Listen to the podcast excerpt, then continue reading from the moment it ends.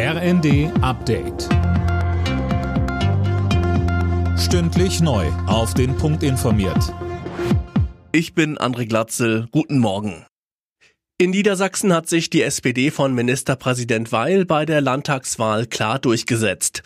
Dem vorläufigen Endergebnis zufolge ließen die Sozialdemokraten die CDU deutlich hinter sich. Die Grünen konnten kräftig zulegen. Parteichef Nuripur sagte im ZDF, wir haben äh, trotz äh, widriger Umstände das beste Ergebnis voraussichtlich, wenn es so bleibt, was wir je hatten in Niedersachsen. Das ist äh, ein Riesenvertrauensvorschuss. Äh, dafür haben wir uns zu bedanken. Aber das ist auch ein großer Auftrag, dass wir auch regieren. Und jetzt gilt es, dass wir das auch umsetzen, eine gute Politik für Niedersachsen. Die AfD hat ihr Ergebnis im Vergleich zur letzten Wahl fast verdoppelt. Die FDP blieb dagegen unter fünf Prozent der Stimmen und ist damit aus dem Landtag raus. Parteichef Lindner.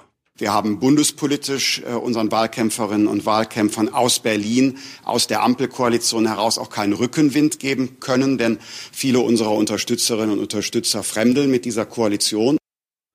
Nun stehen die Zeichen in Niedersachsen auf Rot-Grün.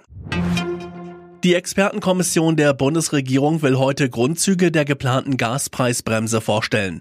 Einzelne Mitglieder der Kommission hatten die Erwartungen aber im Vorfeld gedämpft. Die Ökonomin Pittel etwa sagte, dass sie davon ausgeht, dass zunächst nur erste Empfehlungen vorgestellt werden. Der russische Sicherheitsrat beschäftigt sich heute mit der Explosion auf der Krimbrücke. Gestern hat Russlands Präsident Putin die Ukraine dafür verantwortlich gemacht und von einem Terrorakt gesprochen. Was genau zu der Explosion geführt hat, ist noch unklar.